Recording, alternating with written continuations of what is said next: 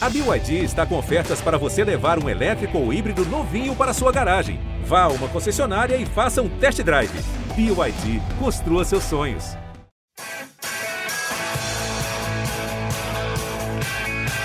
Rolou para Cafu, para Raí, pro gol. E que gol! Partiu o Rogério, pé direito na bola, passou pela barreira. Gol! bola, posição legal. Mineiro bateu, bateu, bateu. Gol! Bom dia para quem é de bom dia, boa tarde para quem é de boa tarde, boa noite para quem é de boa noite. E se você está escutando a gente de madrugada, boa sorte. Eu sou o Leandro Canônico, editor do GE, e esse é o podcast GE São Paulo 99.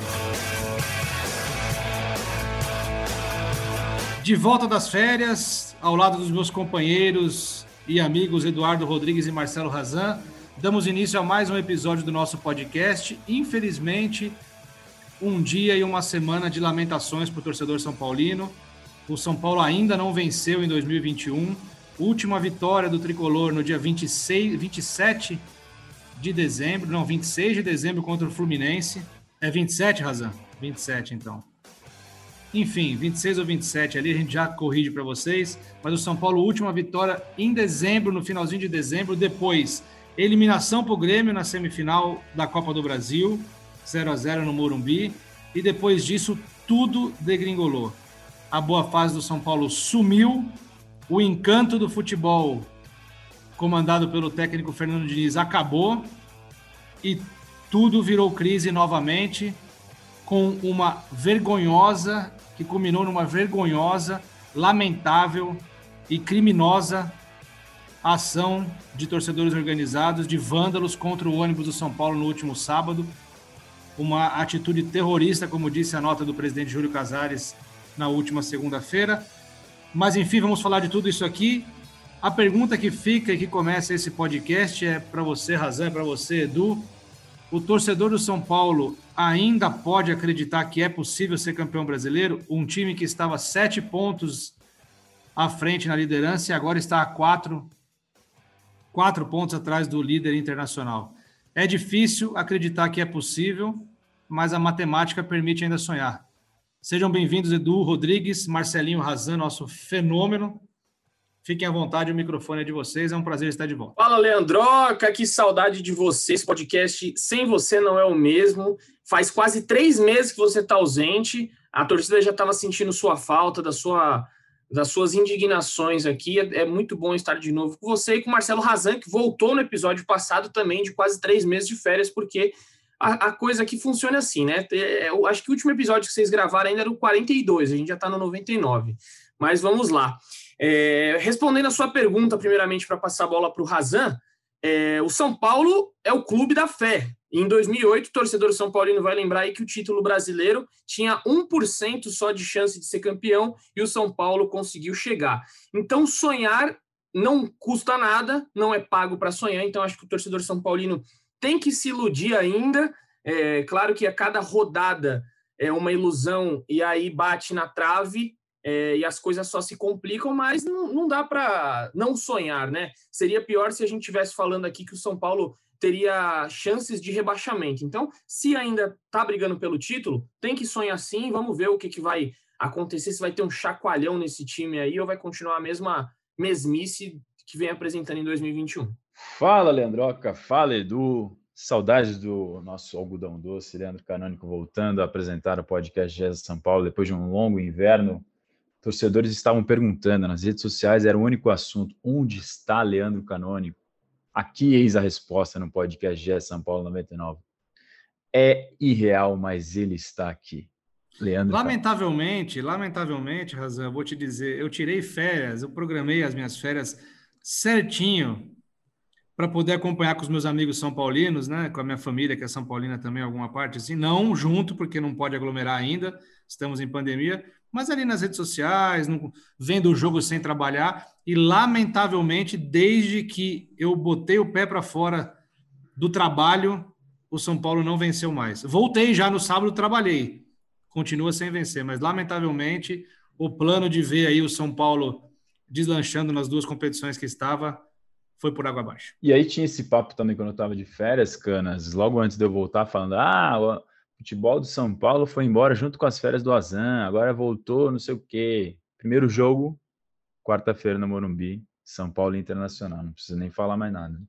Enfim, é, tentando responder sua pergunta, no último podcast a gente falou sobre isso, né, Edu? Se o São Paulo ainda brigava ou não, se podia sonhar, estava o Hernan aqui com a gente, nosso sócio é, de carteirinha aqui do podcast. Eu falei que ainda era possível, porque eram dois pontos, um, um, confronto em casa contra um time da parte de baixo da tabela, o Inter jogando um Grenal que não vencia 10 ou 11 clássicos, acho. Então, a rodada ainda trazia um fio de esperança para o torcedor São Paulino. E isso não se confirmou mais uma vez. O São Paulo decepcionou outra vez. É, eu estava fazendo sinal aqui, porque como o pessoal não tem imagem, a gente tem só o áudio, né? Podcast, ainda não temos imagem em podcast, mas era sobre outra coisa. A última vitória foi 26 de dezembro mesmo contra o Fluminense, Canas, você estava certo.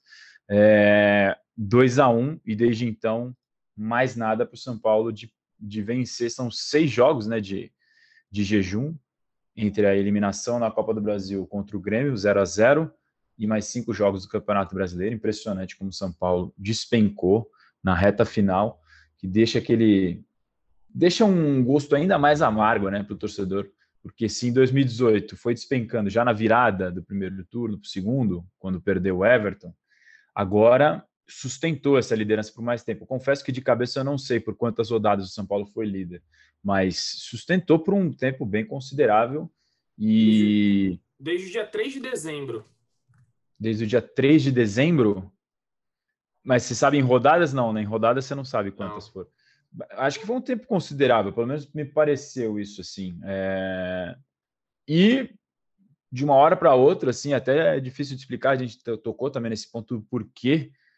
É muito difícil achar um, um, um, só motivo. Acho que pode ser várias coisas. A gente já falou um pouco sobre isso no último podcast.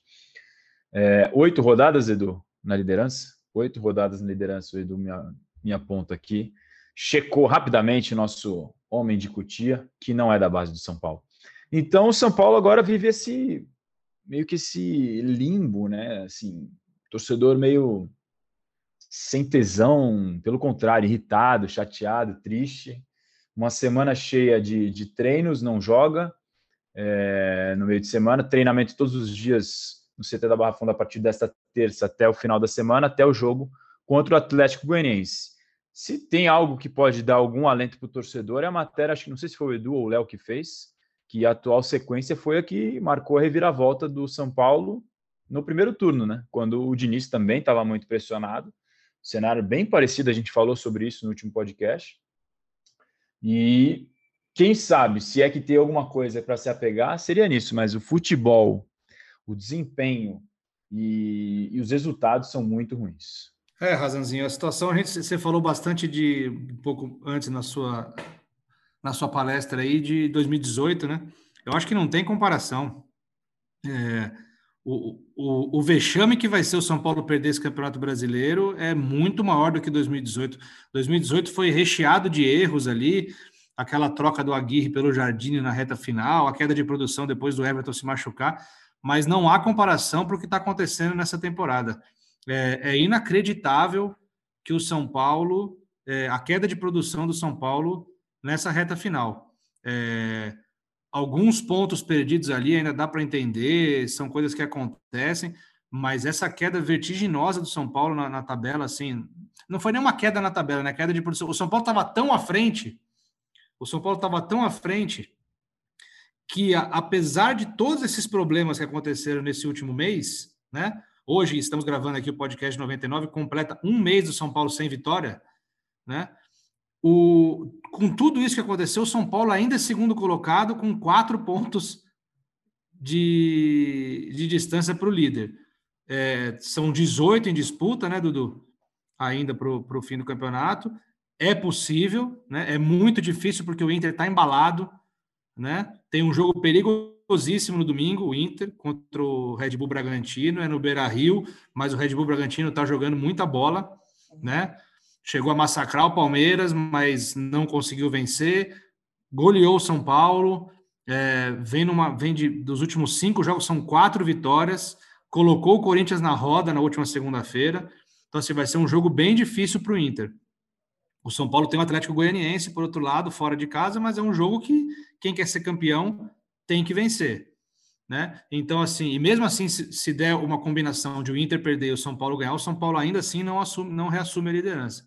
Mas a queda de produção do São Paulo e a queda na tabela é algo assim inacreditável. Eu já vi muitas pessoas falando que o Diniz fez milagre com esse time porque o elenco não é bom, porque não tem muitas opções mas acho que nada disso justifica. Já ouvi também de que ah, teve muita mudança na diretoria, mudança lá dentro, tem gente dando muito pitaco. Nada justifica.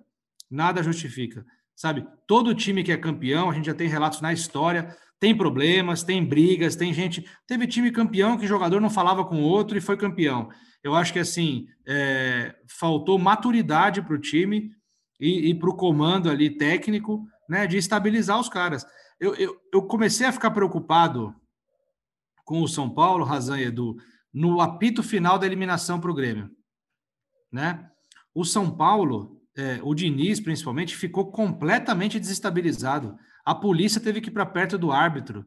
Né? Concordo até com a reclamação dele ali, o, o juiz deixou o Grêmio mascar muito o jogo, o acréscimo era para ter sido mais, mas nada justifica, não dá para você, depois de perder os dois gols que perdeu em Porto Alegre, e não conseguir fazer nada contra a retranca do Grêmio no Morumbi, querer reclamar de acréscimo. Então ali eu acho que o negócio começou a ficar meio estranho. O Diniz ficou muito desequilibrado. Eu não sei, eu já ouvi uhum. falar também que o São Paulo apostava muito na Copa do Brasil para sair da fila, né? Que o São Paulo apostava muito nesse campeonato. Mas assim, depois disso, é, tudo tudo virou é, muito estranho no São Paulo. Os jogadores sentiram demais. E outra coisa que me incomodou é quando o São Paulo, o jogo an anterior ao, ao Inter, é o Atlético Paranaense, correto? Um a um lá na Arena da Baixada. Me incomodou muito. E aí você vê o que, que é postura de time vencedor e de time que ainda não tem casca de vencedor, né? Não tem liderança de vencedor. É, o Fernando Diniz tem todos os méritos possíveis pelo que ele fez para colocar o São Paulo na liderança. Mas é, um treinador com o elenco do jeito que estava, com, com, a queda de produção do jeito que estava e a queda na tabela, virar depois do jogo contra o, o, o Furacão, contra o Atlético na Arena da Baixada, e dizer que o jogo contra o Inter não era uma final e que o campeonato não acabava ali, e aí você vê a postura do outro time, do time que foi no Morumbi né? E fez muito pior do que fez na final da Libertadores de 2006. Que o Inter acabou com o São Paulo na final de 2006 no Morumbi, né? Que o, o Rafael Sobis matando o jogo, o São Paulo com um jogador expulso. O, o, Inter colocou o São Paulo na roda naquele jogo. O Inter fez muito pior. O Inter entrou em campo com uma postura de final mesmo. Né? Então, assim, aí você pega a liderança do Inter, que trata aquele jogo como final, né? Porque para eles era muito final para o São Paulo também tinha que ser diante da queda de produção. Se o São Paulo tivesse pontos à frente, não tivesse o risco de perder a liderança, tudo bem esse discurso de minimizar, de falar, olha, não, não é uma final. Mas ali eu achei muito errado, muito equivocado do Fernando Diniz dizer que ah, o São Paulo não, não é uma final, não tem peso de final e o campeonato não acaba ali. Pois é, ironicamente, o campeonato pode ter acabado ali para São Paulo. Era jogo para competir muito mais do que competiu, mesmo que tivesse numa uma fase como está. E, na pior das hipóteses, buscar um empate, porque você não, não perderia é, contato assim com, com o líder, como agora já está começando a perder com quatro pontos. Você já precisa de mais de uma rodada para com combinação de resultado para poder retomar, se é que ainda vai conseguir. Muitos torcedores perguntei esses dias nas redes sociais se, se acreditavam ainda que o São Paulo brigaria, não é que vai ser campeão, que brigaria até a última rodada do Campeonato Brasileiro, e para isso precisa estar tá até no máximo três pontos de desvantagem, no máximo, até a última rodada, e mais de 75% falaram que, que, achavam que não. Não, claro que não são só os São Paulinos que votaram, mas enfim, isso dá um pouco da, da, de qual que é a fotografia do São Paulo nesse momento pegando esse um mês sem vitórias, como você bem destacou, eu não tinha reparado, nesse dia 26 de janeiro de 2021, e, e que mostra a descrença da opinião pública com o futebol que o São Paulo está apresentando para mais do, do que os resultados. Se fossem só os resultados, é, o torcedor que viu o São Paulo perder na Arena do Grêmio no jogo de ida da semifinal da Copa do Brasil viu uma derrota, mas saiu esperançoso de que era possível reverter, porque o time jogou bem e merecia resultado melhor.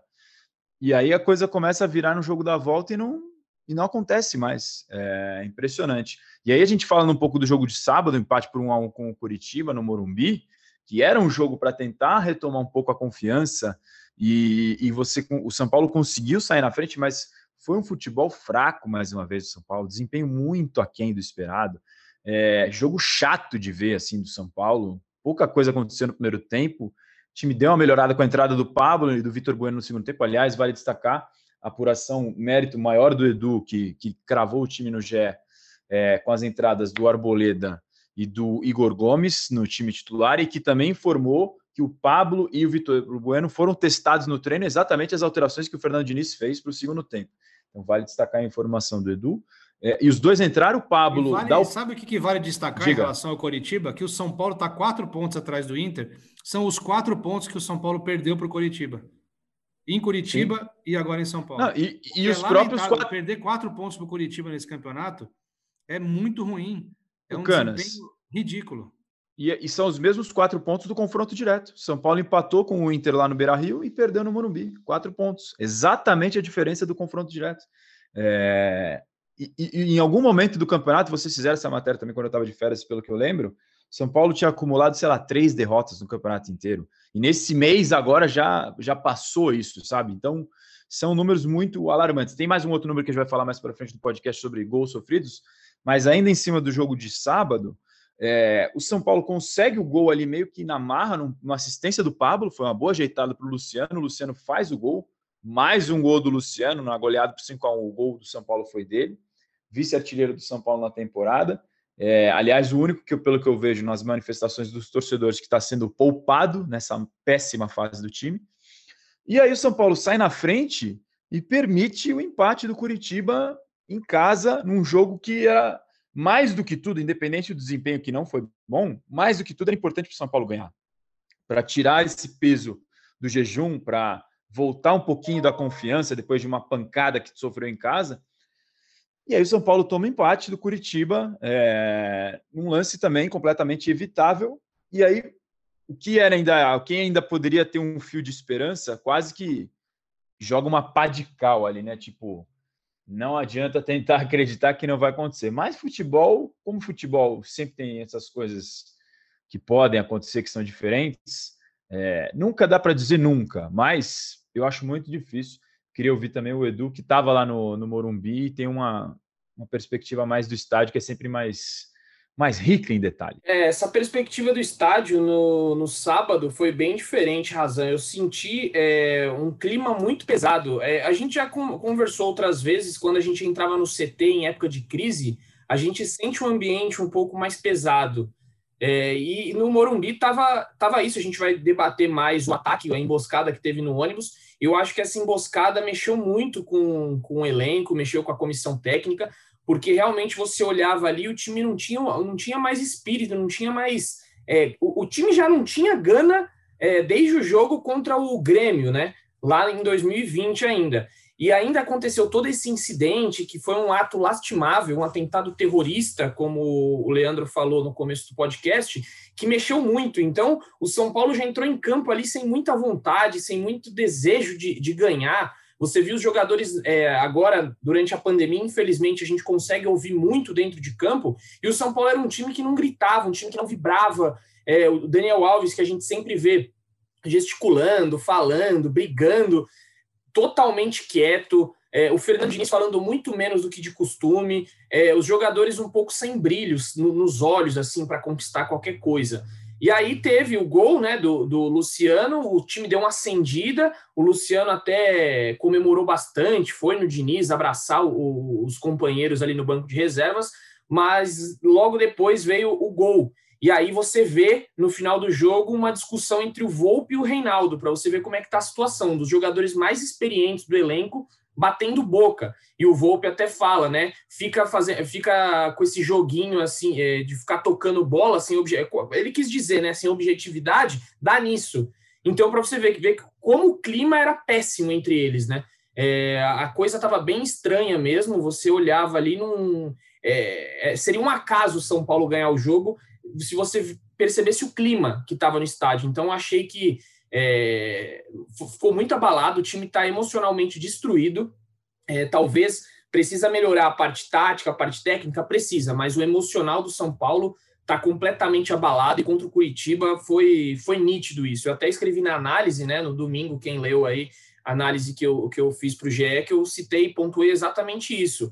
É, o baque do 5 a 1 ali contra o Internacional teve os efeitos agora contra o Curitiba, que é um time realmente é, sem vontade, como você citou aí atrás, sem tesão.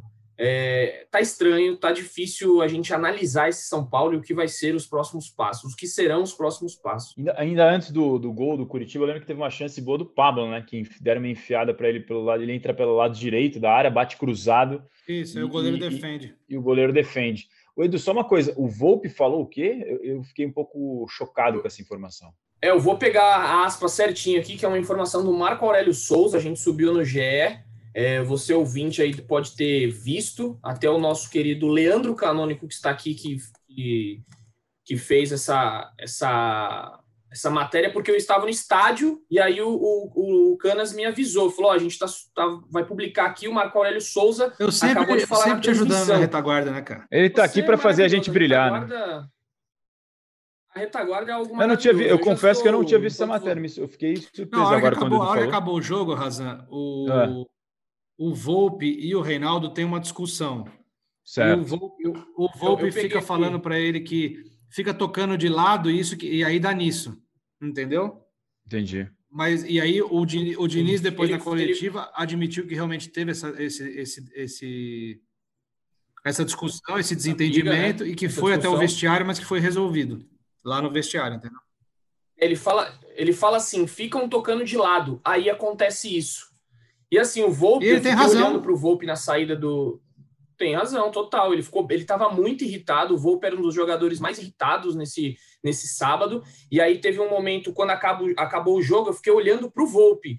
E aí, lá da tribuna de imprensa, ele pegou uma toalha no chão assim. A assessoria de imprensa falou alguma coisa com ele, ele bateu a toalha meio que com raiva e desceu a, a, o túnel do vestiário muito irritado, como se fosse pegar alguém mesmo para brigar. E aí acabou rolando essa discussão com o Reinaldo. O Reinaldo também debateu e aí começou ali e foi até o vestiário, é algo que foi dito pelo Fernando Diniz, né? Então a situação é, tá, tá, tá quente ali no, no tricolor. E, e uma, um indício de que essa percepção do que o toque curto, como o Vô falou, sem objetividade, né? É isso? É... Ficam tocando de lado e acontece isso. É, ele quis dizer, Tô... né? Sem objetividade. Não, ele não falou Entendi. com essas palavras, mas ele quis dizer Tocando isso. de lado, certo. Um, um indício de que o próprio Fernando Diniz percebeu isso, ou pelo menos detectou isso no jogo contra o Inter, quando estava 2 a 0 para o Inter, o Diniz vira para o Volpe e fala: Volpe, a partir de agora você quebra, você chuta a bola. A partir de agora você chuta para frente a bola. Era um, já estava 2 a 0 o Inter abriu o placar acho, com 23, o segundo gol fez, abriu não, fez o segundo gol com 22 ou 23. E o Diniz vira para o Volpe, eu não lembro de ter visto uma instrução dessa assim, pelo menos pode ser que tenha dado, mas não, não tinha sido captado pelas câmeras, como ficou nítido nesse, nesse jogo com transmissão da Globo na quarta-feira. O Diniz vira para ele e fala: a partir de agora você quebra a bola chuta para frente. É, mas o, o próprio Volpe, que é o cara, um dos mais experientes, como o Edu falou, e, e, costuma ser um cara bem centrado, você vê que ele tem boas leituras de jogo quando ele dá entrevistas, é um cara que sabe se expressar bem. Ele mostrar essa irritação, ele que é um cara que, em tese, é um dos pontos de equilíbrio desse time do, do ponto de vista de, de perfil, de postura, mostra o tamanho do, do problema, né? E, e, aí o Edu também publicou uma matéria bem pertinente, acho que a gente pode entrar nesse tema, não sei se é o roteiro agora do nosso querido apresentador que está de volta, mas o Volpe também discutiu por outros motivos lá no Morumbi. Não sei se o Edu quer já detalhar agora ou esperar um pouquinho mais para frente, mas eu dei uma olhada na matéria que o Edu escreveu do bastidor ali de como é que foi o problema da, da tal da emboscada, né, Edu? Exato, Razan. Já que você entrou neste tema aí, o Leandroca devia entrar um pouco mais na frente, mas já vamos falar então, né? Foi, é, foi algo bem tenso que aconteceu. Até citei que os jogadores, eu senti os jogadores abalados é, no jogo. O que, que aconteceu? Para quem não, não acompanhou aí no final de semana, estava curtindo com a família em casa, é, todo essa, esse feriado aqui em São Paulo, e você que é de fora do estado, talvez continue no final de semana, um ônibus do São Paulo foi atacado é, na região da Zona Oeste de São Paulo, na Ponte Eusébio Matoso. É, cerca de 30 torcedores pegaram pedras, rojões, bombas e arremessaram no, no ônibus. E aí a gente começou a apurar o, que, que aconteceu. Por quê? O São Paulo não passa nessa ponte. O São Paulo não passa ali pela, pela região da Faria Lima quando vai do CT da Barra Funda para o Morumbi. O São Paulo tem duas rotas. Ou ele vai pela Lapa, que é por dentro do bairro, ou ele vai pela Marginal. E aí na Marginal já pega ali pelo Morumbi, já está pertinho.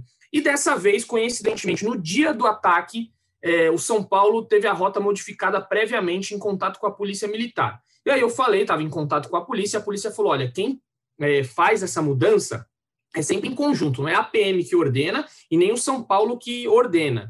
É, é algo conversado. Então, o São Paulo é, falou para a PM que queria fazer esse, esse, essa rota, prevendo já algum ataque, e aí, com isso, é, o, o, a Polícia Militar, em conjunto com São Paulo, mudou essa rota e foram ali pela Ponte Eusébio Matoso. Curiosamente, o que, que aconteceu? Debaixo da ponte, o São Paulo é atacado. Os jogadores ficaram muito irritados com isso, porque eles viram que a rota foi modificada e justamente no dia isso aconteceu é, deles serem atacados. E até o Brenner, que estava perto de um dos vidros, quase foi atingido. Ele ficou bem abalado, bem irritado. E o Volpe foi um dos que mais se exaltaram. E aí teve uma briga é, dentro do vestiário, chegando ao Morumbi, teve uma briga com é, uma das pessoas, é, com um, um, gerente de futebol do São Paulo. É, eu vou pegar o nome dele aqui é, completo. É, mas assim, a briga ela não teve interferência, não é por conta do ataque. A briga aconteceu pelos ânimos exaltados. Isso é o que o São Paulo diz. É, não tem, não, não, especifica do porquê a briga. Mas esse gerente de futebol, que é, que é conhecido como José Carlos, ele participou dessa discussão o clima ficou muito, muito pesado ali no vestiário, tiveram que ah, separar para não acontecer algo pior, não teve socos dentro do vestiário, mas a situação ficou muito pesada. E aí, depois é, que aconteceu tudo isso, o São Paulo disse que ia ajudar a polícia a, a, a identificar quem, quem fez, quem, é, quem cometeu esses atos. Ainda não sabemos, a polícia está investigando, então é, é uma, um caso que é, tá bem delicado, tá bem complicado, né? Qualquer coisa que a gente falar aqui, a gente pode ser leviano, então é uma apuração que está com a polícia. E o que chamou atenção foi, foi o, o, fato da polícia encontrar bombas caseiras. Então, o GAT, que é o Grupo de Ações Táticas Especiais, teve que ser chamado para desarmar as bombas. Então, assim, foi realmente algo muito pesado e que, e que mexeu aí um pouco com, com os jogadores. Bom, e depois de todo, todo esse caso, né, é claro, os, os jogadores ficaram muito abalados. É, um fato que chamou atenção foi o Gabriel Sara é, ter saído da escalação principal por uma indisposição indefinida. O São Paulo tratou como uma indisposição indefinida. Leva a crer, claro, é uma suposição aqui, que foi algo relacionado ao ataque. É, os jogadores sentiram bastante e o Gabriel Sara é, acabou tendo essa indisposição que ficou algo é, é, de uma forma não tão bem explicada pelo São Paulo. Mas, claro, pode ter sido um outro problema, é, mas o fato é que ele vai voltar para o jogo, já está tudo bem com o Gabriel Sara. Falando ainda um pouco mais do ataque é, ao ônibus, o São Paulo, na última segunda-feira, soltou uma nota oficial, bem tarde, quase meia-noite, é, contestando a liberação de nove presos. Desses 30, cerca de 30 que, que atacaram ônibus, 14 foram presos pela polícia e na segunda-feira, nove foram liberados. É, a polícia entendeu que eles poderiam responder em liberdade. E o São Paulo não gostou dessa medida é, que a, a, justiça acabou tomando. E aí prometeu rigor nas investigações, é, quer saber quem que foi o mandante, se teve participação é, de pessoas é, de organizadas, enfim, o São Paulo quer fazer uma apuração bem profunda, não quer deixar que esse caso morra, que seja só mais um de tantos que a gente vê por aí, e, e acredita que isso tem que ser uma punição mais rigorosa, ser considerado um ataque terrorista, um atentado terrorista, foi o que São Paulo colocou na nota. E aí, nesta manhã, manhã de terça-feira, o nosso colega aqui, setorista Leonardo Lourenço, é, publicou uma matéria no GE em que diz que um dos torcedores que for, foi preso no sábado já foi condenado por transportar bomba caseira em uma partida em 2017. É, o nome dele, Lucas Henrique, Henrique Dias de Souza, É, enfim, para você, para a gente ver como que a, a, coisa ela não, não acaba, só se dissemina. Então, este torcedor já foi preso uma vez por conta de bomba, estava de novo envolvido num ataque e provavelmente não será a última vez que ele estará envolvido, como tantos outros. E aí, claro, né, o São Paulo é, novamente reiterou que vai. Eu falei com algumas pessoas é, hoje ali do, do São Paulo de forma informal, e aí o São Paulo ficou bem, a coisa ficou bem sentida dentro, dentro do clube, e eles querem uma resposta da justiça para todos esses fatos, esse fato do torcedor que já foi preso, o fato dos outros torcedores que foram presos, enfim, é uma situação bem complicada, e além disso, o Ministério Público, né, uma matéria aí é, divulgada no blog do Perrone, no UOL, e confirmada pelo, pelo GE, que a justiça pediu que a torcida independente, uma das principais organizadas do São Paulo, a maior delas, seja afastada dos estádios por cinco anos. O Ministério Público pediu para a justiça e isso daí deve também entrar é, em alguns processos aí que eu sou um pouco leigo nessa situação, mas acredito que deva demorar para sair qualquer confirmação, até porque a justiça vai ter que comprovar que a torcida independente teve alguma coisa a ver com os fatos.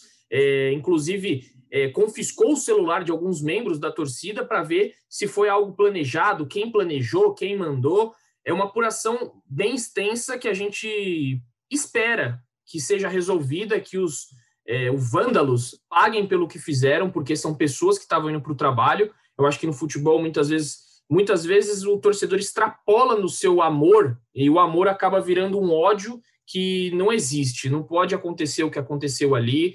A gente já está em 2021 e cenas como essa se repetem cada vez mais. A gente vem aqui debater essas coisas chatas e tristes do futebol, que não é só no Brasil, né? É no mundo inteiro. A gente vai lembrar aí na final da Libertadores Boca e River, que a final teve que ser adiada. Não aconteceu a final no dia porque o ônibus é, do River, né? Foi do, foi do Boca. O, o ônibus do Boca foi apedrejado, jogadores se feriram. Enfim, é o nosso cotidiano de injúrias e ódio que é, é maléfico demais, infelizmente. É lamentável, né, Dudu? Essa, essas, isso, isso não é de hoje, né? Essas ações criminosas aí desses. São, na verdade, são bandidos travestidos de torcedores, né? Infelizmente. É, é óbvio que eu acho que muitas vezes nas análises, né, a gente acaba dando uma importância para o futebol, porque é o que a gente vive, é o nosso trabalho. É...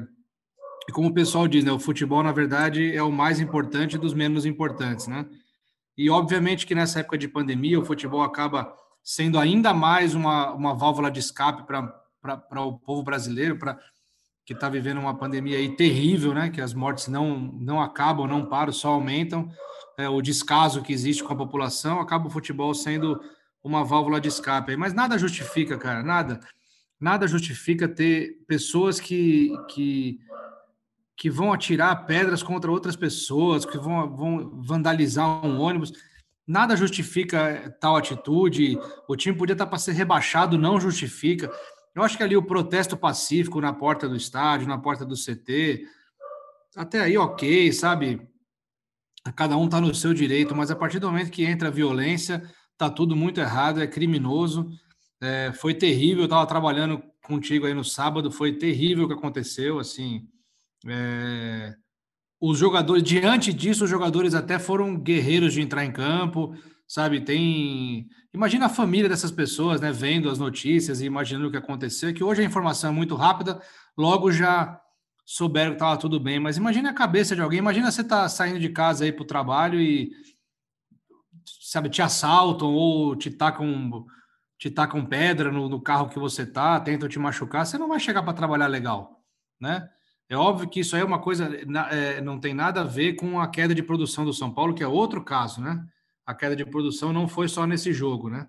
Óbvio que esse jogo tem aí esse esse ingrediente aí da, do atentado aí, mas é lamentável, cara. É, é, triste saber que, que chega a essa situação. Isso até desanima às vezes, assim. Não, não dá. A gente gosta de futebol, é um esporte muito bacana, sabe? Que mexe com a emoção, mas acontece essas coisas, dá realmente uma, uma desanimada até de acompanhar, porque é muito triste. Assim. E vai resolver o que? Você imagina se o segundo colocado do campeonato, por mais que tenha toda a indignação, e, e tem que haver mesmo a indignação pela má fase do São Paulo natural, mas o e saudável, né?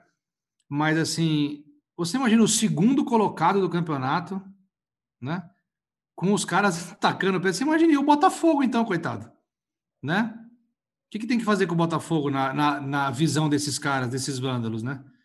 Porque, e, e me assusta depois, na, na, as notícias vão direto para o Twitter, me assusta os comentários, cara. Os comentários também na nossa caixa de comentários. Olha, cara, se a humanidade realmente não deu certo, cara. É um negócio que não deu certo, tá tudo do avesso, infelizmente. Mas vamos prosseguir aqui o nosso programa, o nosso podcast já é São Paulo 99, já projetando o jogo de domingo contra o Atlético Goianiense, 16 horas, 33 rodada é vencer ou vencer. Não tem outra solução para o São Paulo continuar sonhando com o título. O São Paulo, que se não me engano, os amigos me corrijam, por favor, pode chegar nesse jogo como terceiro colocado, né? Se o Flamengo ganhar do Grêmio na quinta-feira, o São Paulo chega nesse jogo como terceiro colocado. É, aí perde por, é, vai ficar empatado, mas é, não, o Flamengo, o Flamengo perdeu. Então acho que não. É, deixa eu, vamos confirmar aqui mas era na rodada passada. Se o, o Flamengo ganhasse, o São Paulo perdesse, aí iria acontecer isso. Mas vamos, vamos confirmar, meu amigo. Não, passa assim, Dudu. Os dois têm 16 vitórias. Se o São Paulo ah, é verdade, perder... 16 vitórias. É isso. É. Muito bem. Né, se o São Paulo, na verdade, o São Paulo não precisa fazer nada. O São Paulo não joga nessa rodada que o Flamengo vai ter o jogo atrasado, né? Então, se o Flamengo é. vencer o Grêmio, vai a 58 com 17 vitórias, passa. Quando que é o jogo pode... do Flamengo e São Paulo? Quando que é Flamengo e São Paulo? Flamengo, Flamengo e Grêmio, desculpa. Quinta-feira. E hoje, tem, tá. e hoje, nesta terça, tem o Galo, né? O Galo contra o Santos. E o Galo pode ficar um ponto só do São Paulo também. A situação Sim, pode e ficar... o, Santos, o Santos totalmente reserva, praticamente, porque tem a final da Libertadores na, no sábado. Essa situação é dura. E aí, o São Paulo vai ter a, a volta do Bom, teve nessa segunda, nessa terça-feira, na reapresentação, o Hernanes se reapresentou e treinou com o grupo no campo, né, recuperado da Covid-19. Ele fez o protocolo de isolamento, segundo o clube, voltou a treinar com o jogo com o elenco nesta manhã, no CT da Barra Funda, de terça-feira. São Paulo que deu dois dias de folga para os jogadores. O, o, o, São Paulo jogou sábado contra o Curitiba no Morumbi e a representação foi só nesta terça-feira de manhã. É, e o Gabriel Sara, que o Edu tinha pontuado, que teve a indisposição durante o aquecimento e acabou não jogando contra o Curitiba, também treinou nesta terça-feira de manhã, com uma carga de treino um pouco mais leve, mas trabalhou já com os companheiros no campo. Eu queria destacar o que eu tinha comentado mais cedo sobre os números de gols sofridos do São Paulo, que o Edu, inclusive, sugeriu essa pauta para a gente aqui. A gente foi pesquisar junto com a nossa equipe de dados, espião estatístico lá do Rio de Janeiro, e eles levantaram para a gente é, e são dados assim impressionantes que eu vou falar para vocês agora em relação aos gols sofridos é, do São Paulo. Guilherme Marçal, lá do Espião Estatístico, ajudou a gente com esse levantamento. Número de gols sofridos dos 20 clubes da Série A em 2021, tá? Só neste ano de 2021, ou seja, nesse primeiro mês de janeiro, quase completo, estamos no dia 26 de janeiro. A melhor média, ou seja, que menos sofreu gols da Série A dos clubes é o Atlético Paranaense. Sofreu três gols em cinco jogos em 2021. Vocês sabem qual é a pior média de gols sofridos entre os clubes da Série A, Leandro Canônico e Eduardo Rodrigues? Vocês imaginam qual é o time? Eu, se eu tivesse, se eu tivesse, eu se, eu, se eu tivesse ficado isolado como os Big Brothers que começaram ontem, né? Aliás, esse programa promete, hein, Razanzinho? Vamos um bom tema para a gente sempre debater aqui. É. E, mas se eu tivesse ficado isolado e surgisse agora e vocês me perguntassem com base no que aconteceu em 2020, eu falaria o Botafogo. Mas hoje eu falo São Paulo. Então você acertou, cara, porque são os dois, tá vendo? Botafogo e São Paulo têm as piores médias de gols sofridos entre os clubes da Série A em 2021 neste ano. Os dois têm exatamente os mesmos números. O Botafogo e o São Paulo têm exatamente os mesmos números em 2021. O Botafogo é o lanterna do campeonato, tá, gente? O Botafogo tem 23 pontos em 32 jogos. É o vigésimo colocado do Campeonato Brasileiro. O São Paulo era o líder. Então, esse número que eu vou falar agora ajuda muito a explicar também essa queda impressionante do São Paulo. São Paulo e Botafogo sofreram 12 gols em cinco jogos, cada um deles. Média de 2,40 gols sofrido por partida.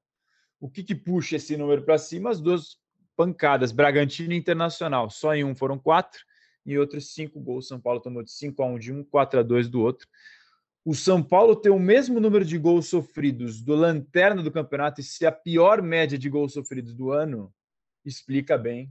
Acho que ajuda muito a explicar esse momento péssimo que o time está vivendo. Que você tem os mesmos números do lanterna, não tem como você sonhar com título é, nem de longe. Então, é um sintoma bem grave que o Edu levantou essa sacada aí hoje para a gente. Teve uma boa sacada o nosso Eduardo. Pontos fortes, pontos fracos para Eduardo? Pontos fortes, boas sacadas. Ponto fraco, não está falando, é um prazer inenarrável. Boa sacada só no futebol agora, meu amigo. Ah, é, ele é do futebol agora, é do futebol, esqueci disso. E outro dado que é alarmante, que essa daí quem levantou a bola, já que a gente está falando de boas sacadas, quem levantou essa daí foi o, o, PVC, né? Acho que ele falou na transmissão, se eu não me engano. Leandro Canônico me corrija, que estava ouvindo a transmissão, que o São Paulo é o vice-lanterna de 2021 no Campeonato Brasileiro. Só perde para quem? Para o Botafogo, que tem 100% de aproveitamento, não ganhou nenhum jogo, perdeu todos. Então, só o Botafogo é pior que o São Paulo, que conquistou dois pontos em 2021, contra zero ponto do Botafogo. Ou seja, é uma campanha em 2021 de time rebaixado, de time que vai disputar o rebaixamento. É muito complicada essa situação do São Paulo. Contra o Atlético Goianiense, assim, o Atlético Goianiense jogar fora de casa contra o Atlético Goianiense não é uma missão fácil. Sempre é muito difícil, tem jogadores é, sempre bons ali, não é um time de, de ser desprezado, muito pelo contrário, quando teve o Wagner Mancini conseguiu bons resultados na competição. Já vale lembrar aqui que o goleiro Jean não joga contra o São Paulo, porque tem um contrato vigente com o São Paulo, né? Teve aquela suspensão, ele foi é, emprestado para o Atlético Goianiense, mas ele ainda pertence ao São Paulo. Então o goleiro Jean não joga. É, no primeiro turno ele também não veio a São Paulo, assim como não jogará lá em Goiânia. É, vamos ver, né? A gente, é, a gente tem que lembrar aí que naquela vez, naquela situação, a gente voltou, veio aqui no podcast e falou: se o Fernando Diniz perder para o Atlético Goianiense no primeiro turno, não será mais o técnico do São Paulo e a coisa se repete. Como diz Marcelo Razan, essa frase é de muitos anos que o Razan fala: o São Paulo é um filme repetido. E de novo, filme se repetindo na história do São Paulo. Se o Fernando Diniz perder para o Atlético Goianiense, a nossa nota de demissão aqui já está pronta, porque é, dificilmente ele seguirá no cargo. Aí o São Paulo já vai começar a fazer o planejamento de 2021 que é, é, o planejamento de 2021, sim, torcedor, porque em março já começa de novo e só posso colocar uma pitadinha de pimenta aqui nesse podcast de São Paulo? Diga. Rogério Senna está balançando no Flamengo. Só essa pitada de que eu quero colocar aqui. Só uma pitadinha, só para dar uma calorada neste podcast. E aí o Edu fala isso pro torcedor que pingo é letra, já vai fazer todas as conclusões. Não é, não é informação, é só uma pitada para deixar esse programa mais. Eu acho que você tem que ter responsabilidade, cara, como um jornalista, cara. Tudo que sai da sua boca é informação, cara. Exatamente. Sei, não, não, não. Estou colocando uma pitada aqui só falando. O Rogério Senna está balançando. Será que a gente vai reviver aqueles momentos? E o Rogério Senna? E o Rogério Senna? Igual o Caleri sempre foi. É só uma pitadinha aqui, cara, para deixar esse podcast um pouco mais animado. Ó, até antes o jogo do Curitiba, que é quando eu, eu trabalhei até sexta-feira, né? Eu fiquei de folga graças à escala generosa no feriado aniversário de São Paulo e do São Paulo. Aliás, São Paulo completou 91 anos de história, parabéns para o clube. E a cidade também, dia 25 de janeiro. É, 467 anos de São Paulo, se eu não estou enganado, a cidade. É, até sexta-feira, que era quando eu trabalhei e voltei hoje, terça-feira, até sexta-feira a informação que eu tive foi: o São Paulo não tinha conversado com nenhum treinador, não tinha feito contato, não tinha ido atrás de conversar. Até sexta-feira era a informação que eu tinha. Não sei se isso mudou nos últimos dias, pós-jogo do Curitiba ou não. É, agora, que é quase óbvio que você, numa situação em que o treinador está se discutindo se fica ou não, permaneceu, mas com essa pressão toda, para mim, é, é, quase óbvio que você eventualmente vai olhar para o mercado para ver o que, que tem à disposição não. Olhar e analisar é uma coisa, entrar em contato é outra, negociar é outra e fechar é outra. É, são coisas bem distintas. Então, negociar e conversar e entrar em contato até sexta-feira da semana passada, repetindo. Sexta-feira da semana passada foi dia 22 de janeiro. 22 de janeiro. Era a informação que eu tinha até sexta-feira, 22 de janeiro, que o São Paulo não tinha entrado em contato com nenhum treinador. E lá na ocasião, inclusive, depois, um dia anterior, o Raí tinha dado entrevista coletiva, bancando, falando em confiança total. A gente lembra, a gente repercutiu aqui o Daniel Alves também fazendo uma defesa falando que o trabalho do Diniz era espetacular e tudo mais. É, mas, como a gente também já falou, e eu vou repetir, independentemente, assim, lógico, independentemente não, não dá para dizer isso. Se fizer uma arrancada espetacular, o São Paulo for campeão, o Diniz dificilmente não vai, não vai ser demitido, né? No final do campeonato, se for campeão, duvido. Agora, é, exceção a esse fato, que é o título, eu, alguma outra ocasião extraordinária, que aí a gente nunca sabe o que pode acontecer, e faltam seis jogos, muito difícil a permanência do Diniz para 2021, entre aspas, de verdade, porque esse aqui é o fim do, de 2020, ainda é o campeonato 2020 que termina agora em fevereiro. Mas para a sequência da temporada, para o começo da nova temporada de 2021, muito difícil a permanência do Diniz, é, caso não haja um título do Campeonato Brasileiro. Por quê? Porque o, ele já não era o nome preferido do presidente Júlio Casares durante a campanha, durante a eleição, não era o nome número um dele. E porque o time está em franca queda, está descendo a ladeira tanto em desempenho quanto em resultados. E é natural, como eu já comentei na última vez aqui no último podcast, que uma, que uma gestão nova queira colocar sua marca, seu diretor executivo, seu treinador, enfim. É, e o Raí também não fica depois de fevereiro, isso está certo também. Então vamos aguardar. O que vocês estavam falando de tabela, o Edu falando de campanha do, do São Paulo em 2021, que é a campanha de rebaixada, a gente abre aqui a tabela no GE e no ge.globo você entra lá e dá uma olhada na tabela, na classificação do Campeonato Brasileiro, e ele mostra um, uma fotografia, digamos assim, não é uma fotografia, mas é modo de dizer, os últimos cinco jogos de cada time. Se o time venceu, bolinha verde. Se o time empatou, bolinha cinza. Se o time perdeu, bolinha vermelha. O do Internacional tá tudo verde, porque não são só, ele mostra só as últimas cinco, mas o Internacional acho que venceu os últimos oito, se eu não estou enganado. Então, no Internacional, tudo verde, cinco bolinhas verdes aqui no, no, no, Internacional. O Botafogo, como o Edu falou, que perdeu tudo, tudo vermelho, cinco bolinhas vermelhas. E o São Paulo, que está com campanha de rebaixada em 2021, embora esteja em segundo, duas bolinhas vermelhas, uma cinza, outra vermelha e outra cinza. Ou seja, três derrotas, dois empates. Aí você entende tamanho da diferença. Um ganhou os últimos cinco, o outro não ganhou nenhuma vez, perdeu três e empatou duas. Mas é por isso que eles trocaram de posição.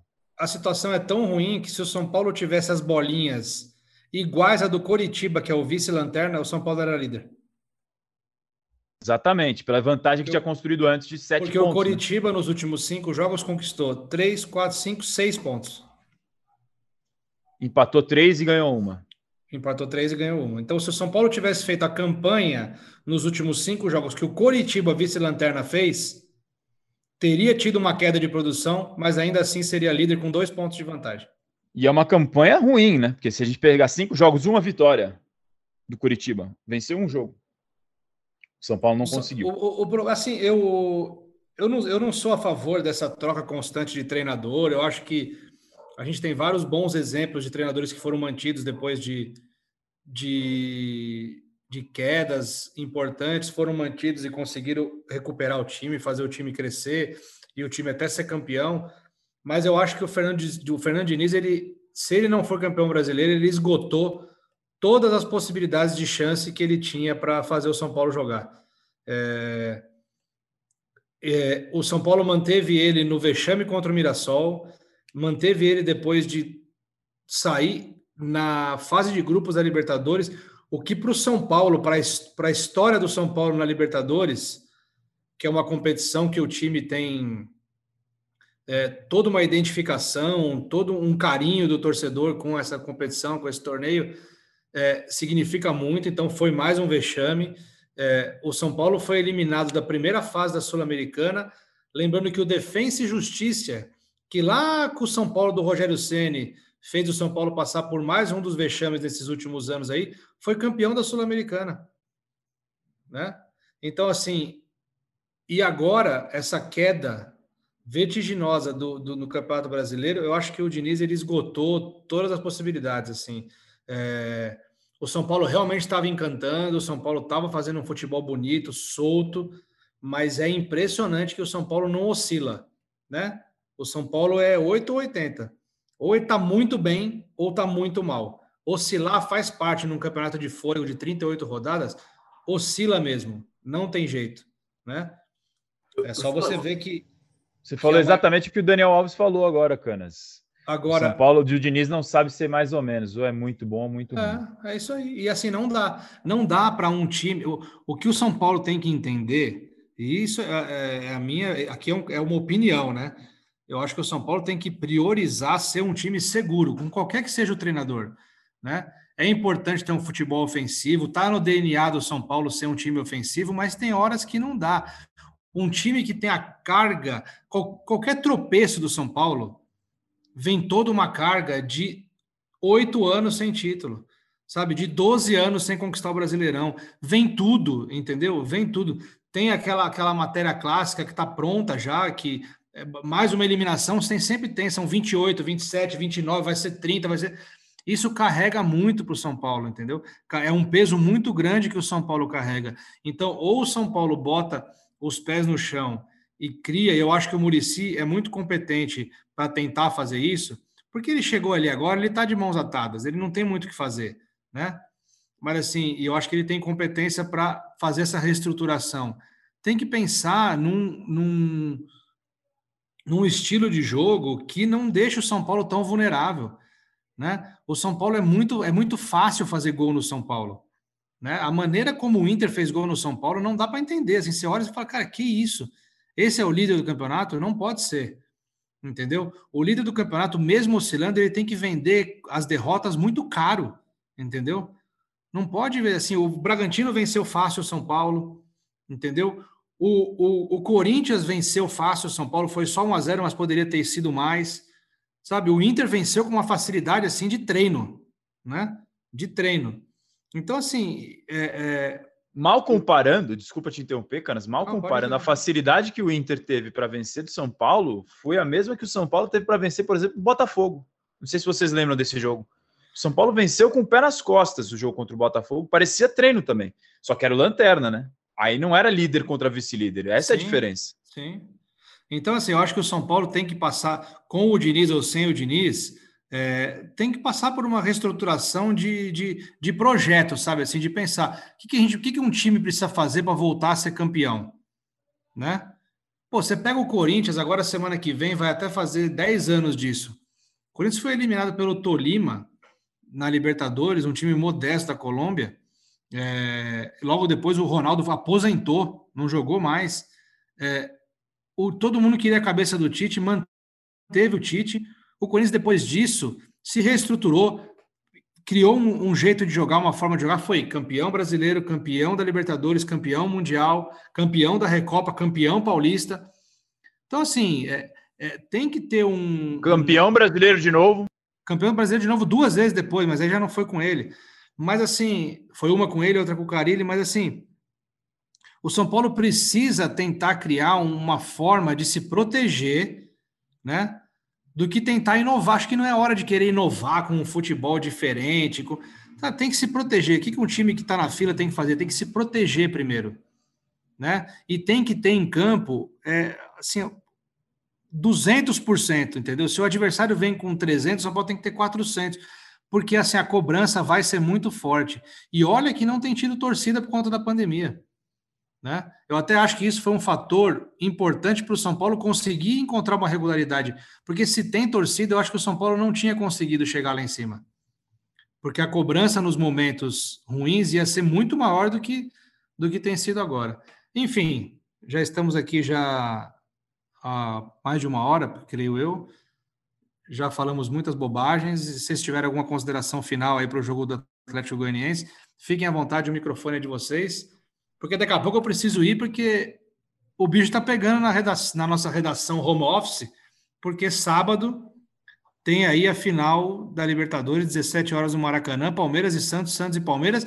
E tá aí um exemplo de um time que sofreu os maiores problemas possíveis na temporada. Tudo numa tá mesma temporada. É, que é o Santos. Né? É impressionante. A história do Santos dessa, dessa Libertadores é impressionante. E tá aí um time, que se, tá aí um time que se reestruturou também, que sofreu quedas, rebaixamento e conseguiu se reestruturar, que foi o Palmeiras. Então, dois times aí que se reestruturaram. E o São Paulo, antes, sorria é, na frente dos seus rivais, né? Quando tirava sarro nos bares, tirava sarro dos seus rivais. Hoje em dia, são os rivais que tiram sarro do São Paulo. Então, a, a, a ordem nacional do regional, né? Vamos dizer assim, é, se que, inverteu. O que eu costumo dizer para os meus amigos são paulinos e para como forma de conforto é que assim alguma coisa diante de tudo isso que está acontecendo ao longo desses últimos anos, alguma coisa muito boa está guardada, cara. Alguma coisa muito boa está é guardada. Tem, tem, que se apegar ao clube. É o clube da assim, fé, então tem que se apegar. E para o que está acontecendo, a coisa boa guardada não é um paulistão, não. não é, é tipo uma Libertadores com final em Itaquera ganhando o Corinthians de goleada. É alguma coisa assim. empolgou. É alguma coisa assim que tá guardada. Não é possível. Gostei dessa. Muito bom. No, no, no, caso do Santos, acho que nem dá para falar em reestruturação. É mais assim, acho que os jogadores e a comissão técnica levando nas costas o clube, porque teve impeachment de presidente, teve transfer ban, ficou proibido de contratar na FIFA. É, tudo, acho que de mais salário atrasado, toda a cartilha ali das coisas que você não deve fazer para administrar um clube, o Santos fez em 2020 e tá. E o resultado no campo foi o oposto. Então, assim, é, é quase impossível conseguir explicar, que não, a não ser pelo trabalho da comissão técnica e dos jogadores de se blindar de todo esse caos, que é como se o mundo estivesse caindo à sua volta e você ali dentro fazendo seu trabalho de formiguinha dentro de campo, esquecendo tudo ao redor. Porque só isso para explicar. O São Paulo não chegou aí tão fundo assim, mas em 2015 teve renúncia de presidente. Então, é, é um passado recente ainda do São Paulo isso. O presidente que foi o sucessor dele foi o Leco com cinco anos de gestão, uma gestão ruim. É, agora começando uma nova gestão, vocês estavam falando sobre ano que a gente estava batendo papo sobre o ano que vem, e, e o Leandroca falando sobre o que, que um time quer voltar a ser campeão precisa pensar. É, eu não sei qual que é o pensamento melhor possível, mas o que dá para dizer é que vai ter mudanças no, no, ainda mais mudanças no futebol, principalmente no CT. Pelo menos é a intenção dessa nova diretoria de fazer mudanças de, de profissionais, de funcionários, enfim, mudar métodos. Vamos ver como é que isso vai ser na prática. E é, pensando nesse jogo de domingo, o torcedor de São Paulo ainda vai ficar remoendo essa semana cheia inteira, né? Porque não tem jogo. São Paulo vai treinar todos os dias no CT da Barra Funda, então vai ficar remoendo essa má fase pelo menos mais cinco, seis dias até o jogo de domingo contra o Atlético Goianiense quando também não tem nenhuma garantia, né? Como o São Paulo deixa a gente completamente no escuro, quando você acha que não vai, vai, quando você acha que vai, não vai, é um grande ponto de interrogação. A grande montanha russa chamada São Paulo Futebol Clube sempre preserva, reserva, perdão, emoções para o seu torcedor. Domingo tem mais um capítulo. Pedroca, então vou dar minhas considerações finais aqui. Já me despeço dos amigos, todos os amigos ouvintes aí.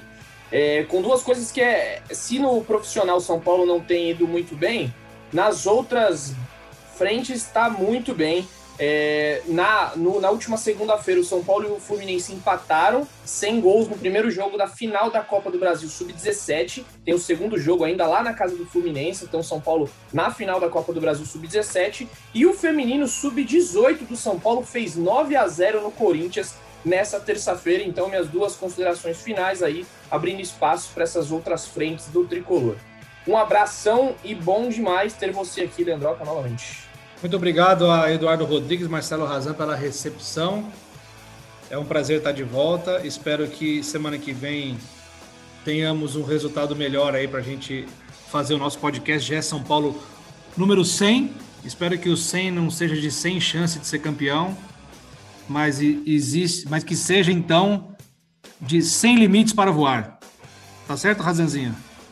E assim a gente vai encerrando. Ele voltou com tudo, ele voltou. Com e assim a gente vai encerrando aqui o podcast GE São Paulo 99, lembrando, como sempre, que a pandemia ainda não acabou. Apesar de todos os descasos e de todos os problemas, a gente tem uma saída que é a vacina, então vamos ter um pouquinho mais de paciência agora Está chegando a hora da vacina de todo mundo. Primeiro os profissionais da saúde, depois tem as outras preferências, né, as outras prioridades. Então vamos ter calma.